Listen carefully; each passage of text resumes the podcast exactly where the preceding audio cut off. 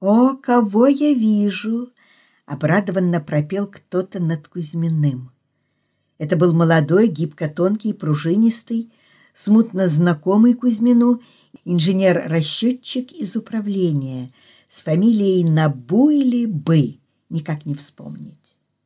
«Какими судьбами вы здесь? Вот не ожидал...» Фраза повисла неоконченная.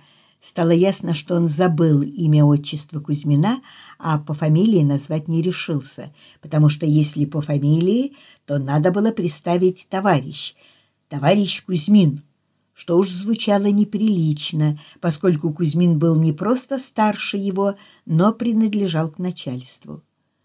«Случайно я тут, случайно», — успокоил его Кузьмин. «А вы?» «Я-то не случайно. Я делегат». И на песочном в крупную клетку пиджаке его блеснул эмалированный значок. «Я ведь соискатель. А вы как думали?» «Никак я не думал», — сказал Кузьмин. «Не успел». Инженер рассмеялся, соглашаясь на подобную шутку. Значок его казался больше и ярче других значков. «Разрешите к вам?» И, не дожидаясь ответа, позвал «Витя, давай сюда!» «Виктор Анчибадзе», — пояснил он, — «звезда первой величины, слава грузинской школы». Округлый, мохнато-черный, похожий на шмеля Витя, нагруженный тарелками, поздоровался с Кузьминым без особого интереса и увлеченно продолжал про чей-то доклад, называя инженера Сандриком. Говорили они непонятно, и было заметно, что Сандрик красуется перед Кузьминым этим особым языком посвященных. Проблема разрешения разрешима с одним аргументным местом, звучно произносил он, и крепкие зубы его впивались в бело-розовую ветчину. «Вы уж нас простите», — перекинулся он к Кузьмину с улыбкой, — «у нас, математиков, все не как у людей. Для постороннего это, наверное, дико, меня вот сегодня венгры атаковали. Они по-нашему не бум-бум, я по-ихнему с той же силой. И что вы думаете? Потолковали за милую душу. А зубы его работали, и руки, и глаза, и то и дело он вскакивал, кому-то приветственно махал, здоровался, не прерывая разговора ни с Анчибадзе, ни с Кузьминым. Наша наука — единственная научная наука — госпожа всех наук. У нас что сумел, то и сделал. Ни от чего не зависишь, только от этого. И он энергично постучал себя по лбу. Бахвальство его начинало раздражать Кузьмина. «Значит, госпожа, а я-то думал, вы помощники». «Пусть не госпожа, пусть служанка, пожалуйста», — нетерпеливо и обрадованно подхватил Сандрик — только служанки бывают разные. Есть такие, что несут сзади шлейф, а есть и другие, что несут впереди факел. Понятно?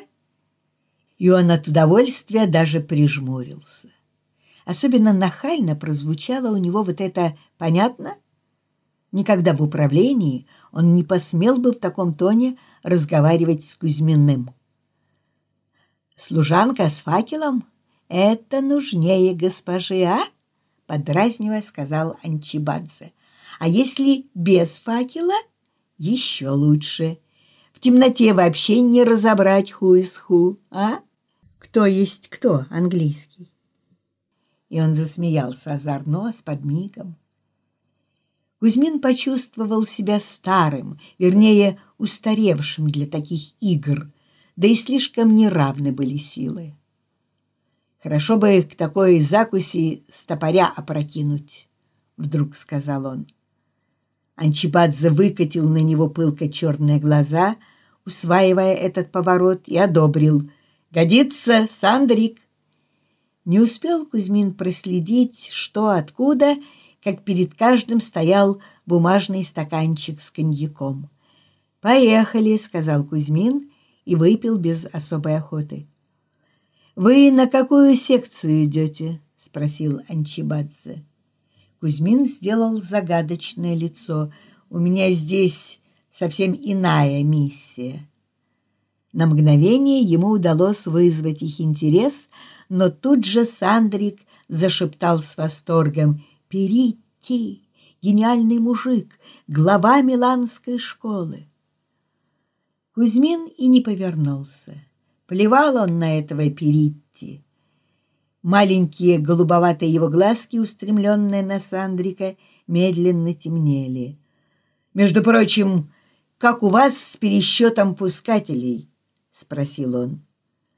Сандрик дернул плечом. «Нашли, что называется, время и место». «А все же...» — чуть поднажал Кузьмин. «Вы, значит, сюда приехали выяснять насчет пускателей?» Сандрик обиженно хохотнул и сказал с некоторой злорадной скорбью. «Боюсь, что наши мужи отказались пересчитывать. Увы». Кузьмин так и полагал, что откажутся, хоть и обязаны. Знают черти, что нет у него времени добиваться. Монтажникам всегда некогда качать права. У них сроки сдачи. И без того съеденные строителями, нарушенные поставщиками, всякий раз его прижимают к стенке.